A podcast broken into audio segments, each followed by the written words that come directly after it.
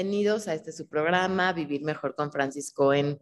Estamos muy contentos y muy emocionados porque tenemos a un gran invitado. Él es el doctor Luis Mexueiro. Bienvenido, Luis.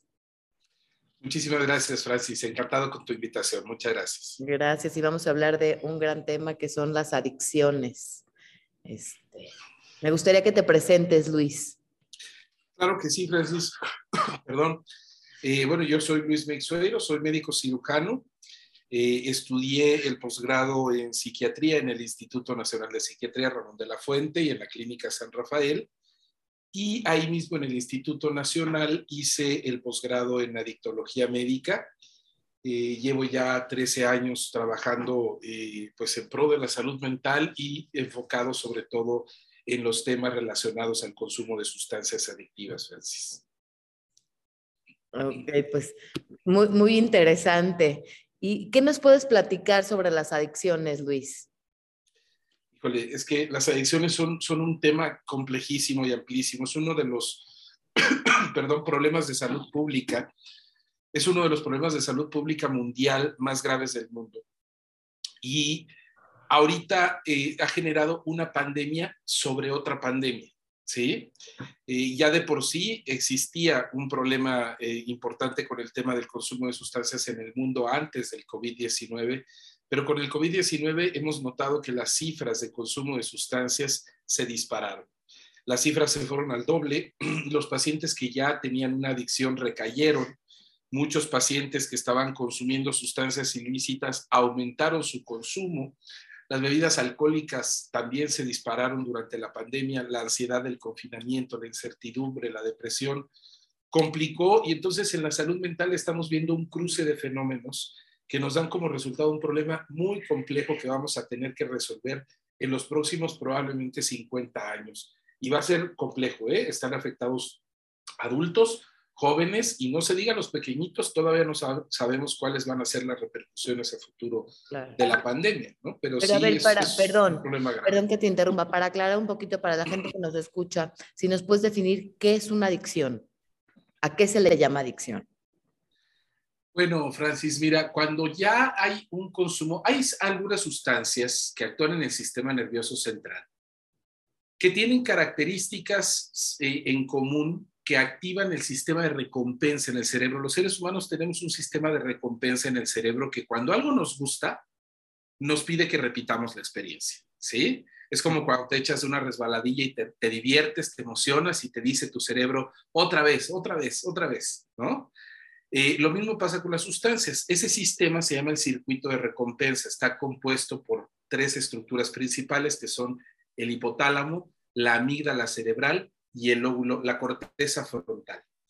Eh, esas tres estructuras son las que deciden cuando una experiencia fue muy agradable, hay que repetirla. Cuando algo es muy desagradable, como una vacuna, eh, el cerebro, ese circuito te dice, eso no nos gusta, no, hay, no queremos otra, ¿no?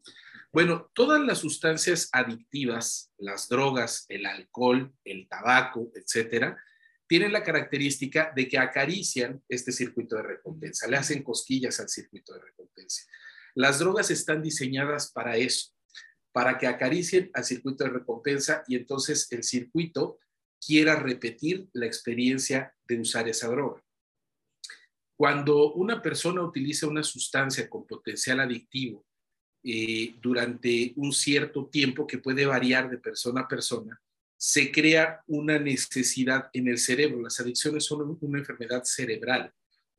Hay cambios anatómicos en el cerebro que hace que, ya no se pueda dejar de utilizar esa sustancia. Pasa con, incluso con algunos medicamentos, ¿no? los famosos eh, clonazepanes, alprazolanes, este, el orazepam, todas las benzodiazepinas pueden llegar a causar adicción. O conductas, cierto, perdón, ciertas conductas, ¿no? Fíjate que las conductas, sí, yo creo que cada vez se van a ir aceptando más, pero actualmente solamente hay una conducta reconocida capaz de producir adicción comprobada, que es la ludopatía, es decir, las apuestas, la adicción al juego. Al juego me refiero a las apuestas. Eh, las demás, aunque se entiende como adicción a los videojuegos, a la comida, en realidad no están catalogadas técnicamente todavía como adicciones, porque no parece que toquen el circuito de recompensa. Ah, ok. ¿Y de qué depende, perdón, de qué depende de que una persona se haga adicta al juego o a la comida o a las drogas? Si tiene ya esta personalidad adictiva, ¿de qué depende qué tipo de adicción vaya a desarrollar? Sé que es una pregunta, compleja. Fíjate que no es tan compleja, es más bien muy interesante, pero no es tan compleja. La teoría más aceptada la emitió el doctor Edward Katzian y el doctor Katzian la llamó la teoría de la automedicación. Fíjate qué interesante. Katzian decía que no existe una persona que se haga adicto a una droga nada más al azar. Okay sino que todos utilizamos una droga en particular como un intento de automedicación para calmar los malestares de nuestra salud mental. ¿Sí? Es decir, el ansioso, el que es muy nervioso, el que le cuesta trabajo hablar con las personas, va a encontrar en el alcohol o en el cigarro o en la marihuana una especie de medicina que le va a permitir socializar un poco más y ponerse menos nervioso. El que es muy hiperactivo y le gusta la fiesta y le gusta desvelarse, va a encontrar en la cocaína o en las anfetaminas una medicina que le va a permitir salir de antro al after y al otro after y al otro after. ¿Sí? Entonces, Edward Katzel le llama la teoría de la automedicación porque dice que el sujeto no escoge la droga. La droga elige al sujeto. Mm. ¿Sí? Entonces son esas vulnerabilidades. Eh, yo me acuerdo mucho, tuve la oportunidad de asistir a una reunión que se hizo cuando murió eh, un DJ muy famoso que se llamaba Avicii. Eh, hace unos años hicimos un meeting en Canadá con uno de sus psiquiatras, uno, con parte de su equipo médico. Y nos estaba compartiendo un archivo en donde yo veía cómo se llamaba Tim, cómo, este muchacho Tim Avicii platicaba y decía, nadie me podría creer si yo les digo que yo tengo pánico escénico. Hmm. Dice, pero yo soy ansioso, yo tengo pánico escénico. Y entonces, ¿qué fue el problema? El problema es que yo me di cuenta que si me subía al escenario no podía tocar, me congelaba, me petrificaba. Pero descubrí que si me tomaba antes de subir tres tragos de whisky, entonces podía subir a tocar. Y si a la mitad del concierto me tomaba otros tres, podía seguir tocando horas y horas y horas. ¿Y qué fue lo que pasó? Después de cinco años se dio cuenta de que ya estaba metido en el infierno de la adicción al alcohol y desafortunadamente pues fue un ejemplo de lo que pasa muchas veces. O sea, se suicidó, ¿no? O sea, cuando ya se vio atrapado en, en esta adicción que es terrible, cuando ya te sientes ingobernable, o sea, ya, ya sientes que no lo puedes controlar y que perdiste el control, es, muy desagradable, se sufre mucho y sufren mucho las personas alrededor del paciente. Se resuelven las adicciones, o sea, ya que está la adicción, porque eh, entender siempre alivia, entonces poder entender de dónde viene, por qué surge, siempre alivia. Pero a mí lo que me interesa sobre todo es, ya que está la adicción, ¿qué se hace? ¿Se resuelve? ¿Realmente se resuelven las adicciones, según tu experiencia? Por supuesto que se resuelven y, es una excelente forma de decirlo, Francis. Se resuelve, no se cura. ¿Sí? Eso hay que entenderlo muy bien. La, cuando ya hay una adicción, eh, ¿cuál es la diferencia entre alguien que toma alcohol, por ejemplo, y alguien que ya es alcohólico? ¿Cómo puedo saber si yo solamente tomo alcohol o ya soy alcohólico? Bueno, normalmente porque cuando ya tengo un problema de alcoholismo, ya el alcohol me provoca problemas en varias esferas de mi vida. Es decir, tengo problemas con mi esposa, tengo problemas con mis hijos, tengo problemas en el trabajo, ¿sí? Tengo problemas con la ley. Cuando ya empieza a haber problemas en varias esferas de la vida, eso ya es un problema muy probablemente de alcoholismo. Ya no es que tomes, ya tienes alcoholismo. Pero clínicamente los médicos definimos el alcoholismo como el momento en el que ya hay una adaptación del cerebro a la sustancia. ¿Sí? Una adicción ocurre cuando el cerebro ya se adapta a la sustancia genera cambios en los receptores de las neuronas para adaptarse al efecto de esa sustancia y empieza a necesitar la sustancia para sobrevivir.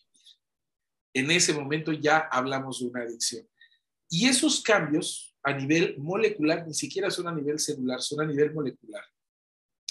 No se pueden quitar. O sea, una vez que se adapta eh, las neuronas, y que cambian su forma por efecto de esa sustancia, ya no pueden volver a su forma anterior.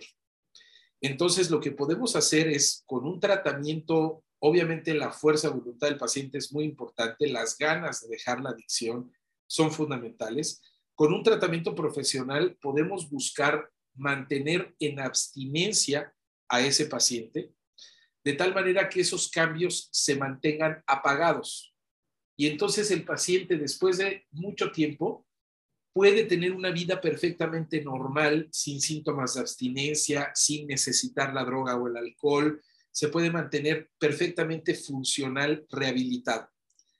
No se cura porque tenemos más que comprobado que no importa si llevas 15 años sobrio, una vez que te expongas a la droga que generó esos cambios, activa todos esos receptores y no lo puedes parar. Por eso las recaídas son tan intensas. ¿Tú te acuerdas de un actor eh, que se llamaba Simon Hoffman? Salió en, varias películas de Misión Imposible, Capote. Eh, este, este actor fue adicto a la heroína cuando era joven. Eh, a los 29 años se rehabilitó, dejó por completo la droga, se mantuvo sobrio y estuvo muchos años, casi 27 años, completamente funcional. Se ganó un Oscar incluso. Hizo mucho dinero, ganó muchos premios 27 eh, años después se le ocurrió volverla a probar. Ese día se mató y los bomberos en el periódico decían que cuando llegaron al hotel donde encontraron el cadáver, el brazo todavía tenía cinco jeringas clavadas. ¿Sí? O sea, imagínate la cantidad de receptores que ya tenía su cerebro dormidos que se despertaron al primer contacto con la droga. 27 años después, las células se acordaron que eso, eso les gustaba. Se activan todas, pierdes el control y las recaídas por eso son tan fuertes, porque en el paciente que ya desarrolló una adicción, ya no se puede hablar de cura, se tiene que hablar de control, ¿sí? Pero sí, por supuesto que se resuelve. Claro, y, y ¿Cuál es el tratamiento del que hablas? ¿Qué tipo de, ¿A qué te refieres con, el con llevar un tratamiento? Pues mira, yo lo digo siempre muy fácil, se los digo a mis pacientes, todos los días tenemos adelantos tecnológicos y adelantos farmacológicos en la medicina. La ciencia médica, eh, gracias a la investigación, todos los días nos arroja nuevas alternativas de tratamiento. Entonces, opciones tenemos muchas, tenemos muchas opciones farmacológicas, terapéuticas, eh, tratamientos ambulatorios, tratamientos con internamiento, hay muchas opciones. Todo aquel tratamiento o cualquier herramienta que nos lleve a mantenernos en abstinencia total, en sobriedad total, a la sustancia que nos volvió adictos, es válido. ¿Sí? O sea, si, si, si alguien quiere, uno ve en el consultorio, olvídate si yo te contara las historias, uno ve de todo, ¿no? Y, ahí es padrísima la, psiquiatría porque conoces mucha gente. Yo tengo gente, en un solo día puedo tener en el consultorio todos los credos que te puedas imaginar, ¿no? Bueno, pues si, si a ti te sirve, les digo a mis pacientes, ¿no? si a ti te sirve ir a bailar a Chalma, ve a bailar a Chalma, es parte del tratamiento. Ok. Si a ti te sirve eh, eh, tomarte unas, eh, unos tés, ¿no? Milagrosos de hierbas, es parte del tratamiento, porque Entonces, es aquello que nos sirva. La importancia del autoconocimiento aquí, ¿no? De saber qué me ayuda, qué me sirve y sobre todo qué me hace querer consumir y qué me hace dejar de consumir. ¿Cómo saber cuáles son los, de alguna manera, eh, esto que destapa ese deseo? aparte de esta toda parte neurológica que ya nos explicaste, eh, emocionalmente, ¿qué nos hace querer anestesiar este profundo dolor? Claro, yo, yo te diría, Francis, que mira, la parte más importante del tratamiento para las adicciones no es ni tu médico, ni tu terapeuta, ni la medicina que te den, sino definitivamente la parte más importante son las ganas y la convicción que tú tengas para salir de ese infierno. Eso vale el 80% del resultado del tratamiento. Que tú tengas realmente la convicción de alejarte de esa adicción. Lo demás, lo demás lo podemos hacer. No tienes que revivir a Freud para tener un buen resultado. Necesitas simplemente querer salir. Tratamientos hay muchos y lo que tú dices es fundamental. Es bien importante que el médico tenga como objetivo no solamente quitar la adicción, sino encontrar la causa que llevó al paciente a la adicción. ¿Por qué este paciente decidió utilizar esta droga? Tenía depresión, tenía ansiedad, era bipolar, estaba oyendo voces, ¿sí? O sea, siempre hay una razón por la que el paciente cae en la adicción y si no se atiende esa razón, pues obviamente que el paciente va a volver a recaer. Si yo no le quito la depresión, va a volver a recaer. Si no le quito la ansiedad, va a recaer. Si no le quito la bipolaridad, va a recaer. Se llama patología dual. Ese es el nombre correcto de las adicciones en términos médicos, patología doble, porque se sabe que siempre hay más de dos diagnósticos, siempre hay un diagnóstico emocional y un diagnóstico de sustancias y es importantísimo atender ambos. Pero me, me, parece muy importante y muy interesante esta parte de la voluntad de la que hablas, porque generalmente se ha escuchado que la voluntad no alcanza y sí no alcanza, pero no se le da el peso que realmente tiene. Eh, porque me imagino que cuando están en, un proceso adictivo se sufre mucho y hay mucho dolor, porque la sustancia temporalmente anestesia, pero el dolor regresa. Entonces, ¿qué tiene que pasar para que el, el adicto llegue a decir, se acabó. Ahora sí, se acabó. Me quiero comprometer a un proceso de recuperación. Yo creo que es algo muy personal. Cada quien tiene motivos diferentes, pero hay una parte instintiva, una parte innata que te hace eh, quererte salvar, aunque sea de último minuto. ¿no? Eh, por eso a todos los pacientes cuando llegan conmigo y me dicen, ya llegan muy desesperanzados a mi consultorio. ¿eh? Yo los pacientes que atiendo son pacientes que ya han ido a, a cinco, seis, siete tratamientos antes y les han prometido de todo. Tratamientos que con imanes, tratamientos que con electromagnetismo, tratamientos que con eh, ozono, de todo lo que te puedas imaginar. Y entonces llegan muy desesperanzados diciéndome, nada me, nada me va a sacar de donde estoy nada me sirve, siempre recaigo, ¿no? Y yo, y yo siempre les digo, mira, no des por hecho que no sirven los tratamientos. Tal vez todos esos tratamientos sirven, pero no estabas probablemente en el momento adecuado. O sea, hay varias fases para, para pedir ayuda. Una fase de precontemplación, en donde empiezo a considerar la posibilidad de que tal vez tenga un problema. Una fase de contemplación donde me empiezo a dar cuenta de que tengo un problema y de que necesito ayuda, y una fase de acción, que es cuando pido ayuda y cuando realmente necesito que me saquen. El tratamiento solamente funciona en la fase de acción. En la fase de precontemplación y de contemplación, el paciente va a estar dando vueltas, ¿sí? Por eso a las familias yo les digo, a ver, no tiene caso que me traigan, es muy común que papás me traigan a los hijos, ¿no? adolescentes, que ahorita la marihuana es un tema, uff, ¿no? Eh, y, yo siempre les digo a los papás, no tiene ningún sentido que me traigan a los hijos. Yo veo cómo los meten arrastrando al consultorio. Ningún tratamiento va a funcionar si el paciente no quiere. Espérense a que él pida la ayuda. Espérense a, a que él se dé cuenta de las consecuencias. Porque si no está convencido de que quiere dejar el consumo, ni Freud revivido lo va a curar. Claro. ¿Sí? Sí. Ahorita que hablas de los hijos, me parece interesante, importante hablar sobre la prevención. Se puede prevenir, por ejemplo, los niños que vienen de familias en donde genéticamente traen una cierta predisposición para la adicción o culturalmente. Hay familias en las que eh, se pone mucho alcohol eh, durante la comida y se vuelve un tema como eh, normalizado y socialmente aceptado. Igual pasa con la marihuana, ahorita que lo mencionaste, ¿no? ¿Qué pasa con esa parte cultural y genética que traen estos niños? ¿Cómo prevenir? Ah, bueno, es, es mucho lo que se tiene que hacer. En México, desafortunadamente, estamos lejos de hacer lo suficiente. Habemos muy pocos especialistas, Francis. Yo creo que en México, en todo el país, tendremos menos de 500 especialistas en adicciones. Imagínate para nuestra población. ¿no? Es prácticamente un reto imposible. Hay que hacer muchas campañas de concientización, hay que hacer mucha política. Esto depende en gran medida de las, de las tomas de decisiones políticas.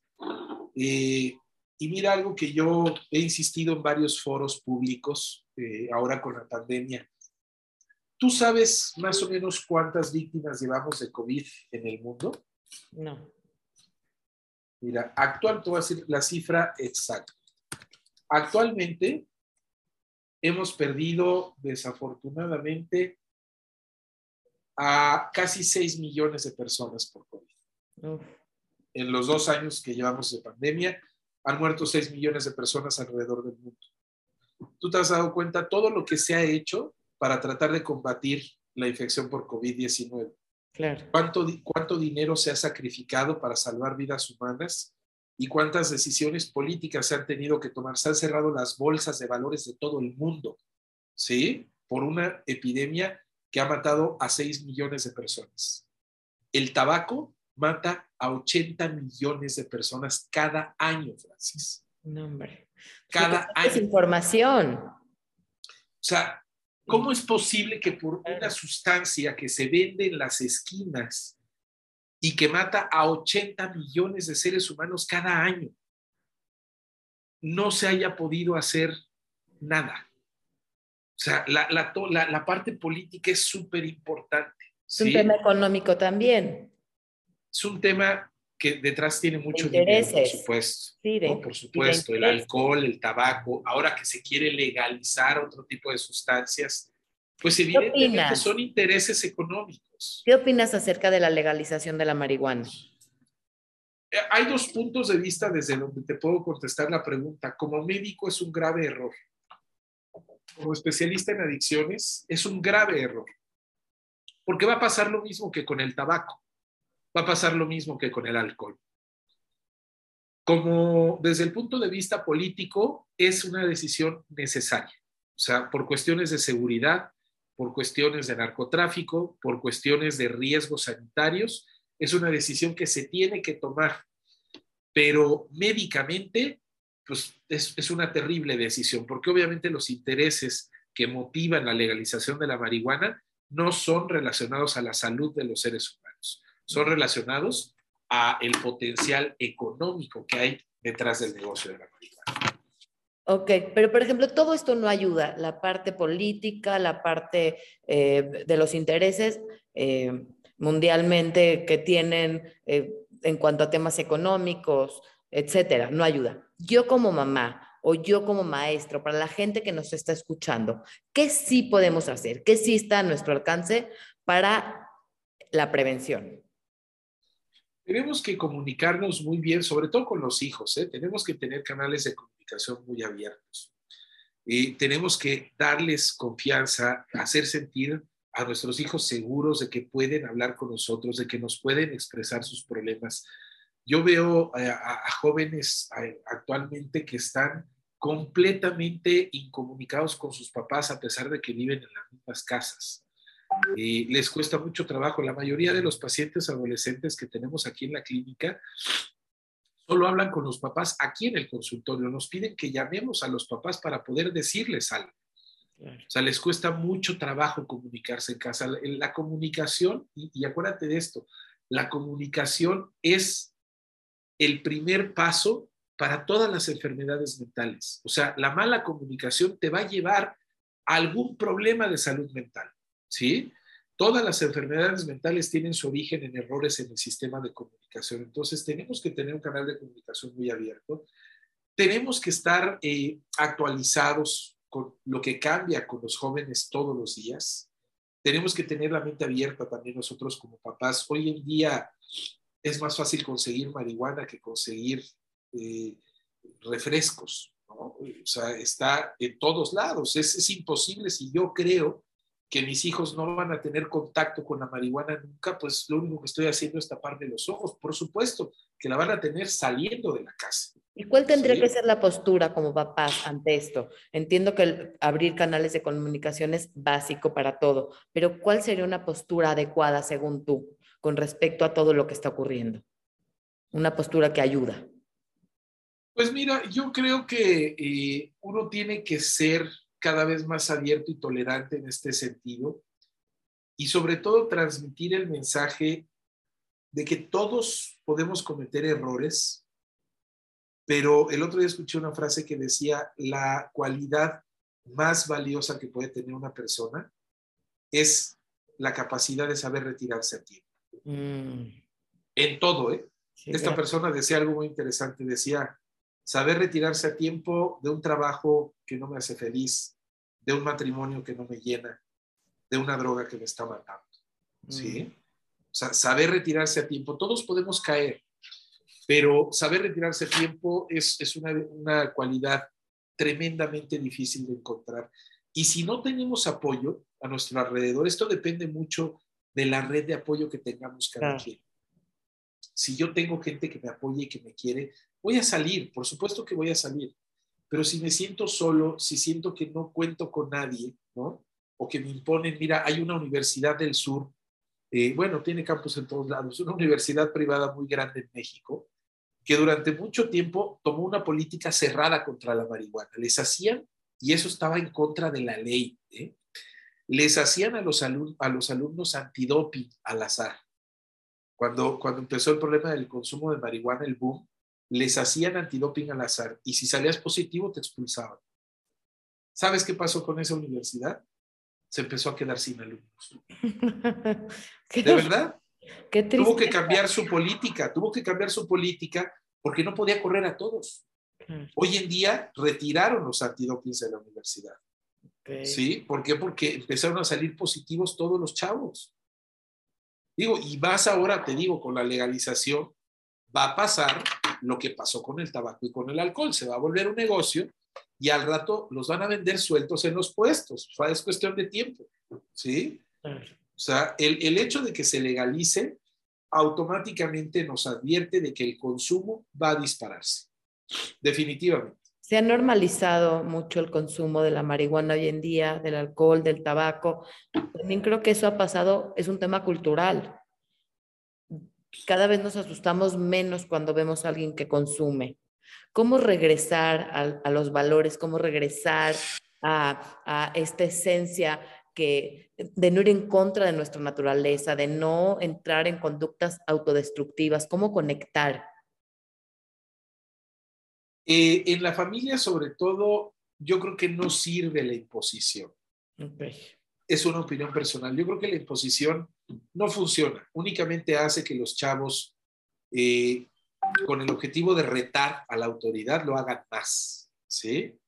Yo creo que uno tiene que ser en ese sentido tolerante y abierto, pero muy claro en, en, cuanto a emitir o transmitir el mensaje de que yo como papá repruebo rotundamente esa conducta. ¿Sí? O sea, mira, fíjate con el tabaco. La cajetilla creo que cuesta 80 pesos, o sea, ha subido de 14 pesos a 80 pesos en los últimos años todo de impuestos, ¿eh? O sea, se le subió mucho el impuesto. Se le han puesto fotografías horribles a las cajetillas, de todo lo que se les imagine, ¿no? Este, pulmones con cáncer, eh, gente mutilada, o sea, ya las cajetillas vienen impregnadas de mensajes terroríficos. Ya se prohibió la publicidad a las compañías tabacaleras. ¿Y sabes cuánta gente sigue fumando? Porque es una adicción, volvemos a lo mismo. No ha disminuido, todas esas medidas no han disminuido nada el porcentaje de consumo. El único país que ha tenido buenos números en cuanto a la reducción de tabaco es Estados Unidos. Estados Unidos sí ha disminuido considerablemente la cantidad de fumadores que tenía. Pero lo que ha hecho Estados Unidos es una campaña más bien eh, que está relacionada con los valores. ¿sí? Lo que ha hecho Estados Unidos, y si te fijas en las películas y en las series norteamericanas, cuando la gente fuma se esconde. O sea, si tú te fijas en los Estados Unidos, cuando alguien fuma tabaco se tiene que esconder, se van al baño, prenden el cigarro y luego sacan su spray y echan spray para que nadie se dé cuenta de que fumaron. Parece que están fumando otra cosa, pero es tabaco. ¿sí? Lo que pasa es que la campaña que se hizo fue utilizar las mismas estrategias de marketing que utilizaron las compañías tabacaleras para impulsar el tabaco, ahora usarlas para deshabituarlo. Mm. Entonces se ha hecho una campaña en los últimos 20 años en Estados Unidos donde fumar es vergonzoso. donde fumar es asqueroso. Está asociado con la vergüenza y eso es muy importante. Claro, o sea, tú ahorita, eh, el día que vayas a Estados Unidos, prende un cigarro en la calle. Está, está permitido fumar en la calle, pero quiero que veas cómo se te van a quedar viendo todas las personas. Claro. O sea, te ven con desgracia, como diciendo, pobre persona, o sea, mira, está fumando guácala. Esa campaña, esa campaña de desaprobación social, que es lo contrario a lo que hicieron las tabacaleras, porque no sé si te acuerdas, pero la, la publicidad de las tabacaleras era un vaquero, ¿no? Montando a caballo en Montana que te decía bienvenido al mundo de, de, los, los, verdaderos hombres, ¿no? Y de la salud, estaba asociada con un hombre guapo, fuerte, con, en un caballo, estaba asociada con la salud. Claro, e, era un mensaje muy claro de fumar se ve bien. Claro. Entonces, Estados Unidos, lo, que hizo el gobierno, eh, la, la NIDA, la NAIDA, eh, lo que hizo fue revertir el mensaje. Fumar se ve mal. Mm. Y eso ha tenido mejores resultados que todas las demás campañas. Entonces yo les digo a mis hijos, mira, yo estoy abierto, entiendo la situación, pero sí quiero que sepas que a mí me parece completamente reprobable y estoy completamente decepcionado por esto. Y se lo repito y se lo repito y se lo repito. Eso puede tener mayor efecto a que yo les prohíba volver a hacerlo. ¿Sí? Luis, ¿con qué te gustaría cerrar? con lo que tú quieras, este, Francis. Yo creo que aquí lo más importante es transmitir mensajes porque sí estamos pasando una situación muy crítica. Eh, hay que estar al pendiente de, de, la salud mental de nuestras familias, de nuestra propia persona. A veces, a veces vemos y analizamos y cuidamos mejor de los demás que de uno mismo. Eh, la pandemia es algo que nunca habíamos vivido los seres humanos como especie. Nos ha afectado mucho. Todavía no terminamos de ver los alcances eh, pues negativos que tuvo este fenómeno en la salud mental de las personas. Pero ya eh, el tema de las adicciones era el cuarto problema de salud pública más importante. Y el número uno es la depresión. Mm. La combinación de la depresión, las adicciones y los tiempos de pandemia ha sido catastrófica. ¿sí? hay mucha gente que ha sufrido desde diferentes trincheras y tenemos que estar al tanto, tenemos que ser empáticos para poder eh, tener la capacidad de darnos cuenta cuando alguien necesita ayuda y saber reconocer el momento para ofrecerla. Me parece muy puntual, muy claro. Luis, gracias por tu tiempo, gracias por tu generosidad. Me encantaría hacer cita para otro programa, ya que hay un sinfín de temas que me gustaría eh, platicar y sobre todo transmitir, como es el de la depresión, como ahorita dice, los efectos de la pandemia y, y ser más puntuales en ciertas adicciones, este, que es todo un tema eh, muy amplio, ¿no? pero te agradezco, te agradezco por tu tiempo, te agradezco por la información bastante clara, muy enriquecedora y muy útil. Gracias a todos por, por escuchar, compartan. Siempre hay alguien al que le puede servir esta información y saber que no estamos solos, que no estamos pasando esto únicamente nosotros, que es un tema universal que se está viviendo en todos lados. Y sobre todo, bien importante, saber pedir ayuda. Luis, ¿dónde te podemos encontrar? Muchísimo gusto, Francis. Nuestra página de internet www.integramente.net o en nuestras redes sociales. Estamos en Twitter como arroba mnt o en YouTube también nos pueden encontrar en el canal Integra MNT. A tus órdenes, estamos en la colonia Roma. Eh, es una clínica ambulatoria. Nosotros evitamos los internamientos lo más que podemos. Eh, y bueno, el teléfono del consultorio es 55 53 35 33 45. Si tienen dudas o hay algo en lo que les podamos apoyar, con muchísimo gusto. Gracias, Luis. Gracias. Cuídate mucho, Francis. Igualmente. Gracias, gracias. Hasta luego.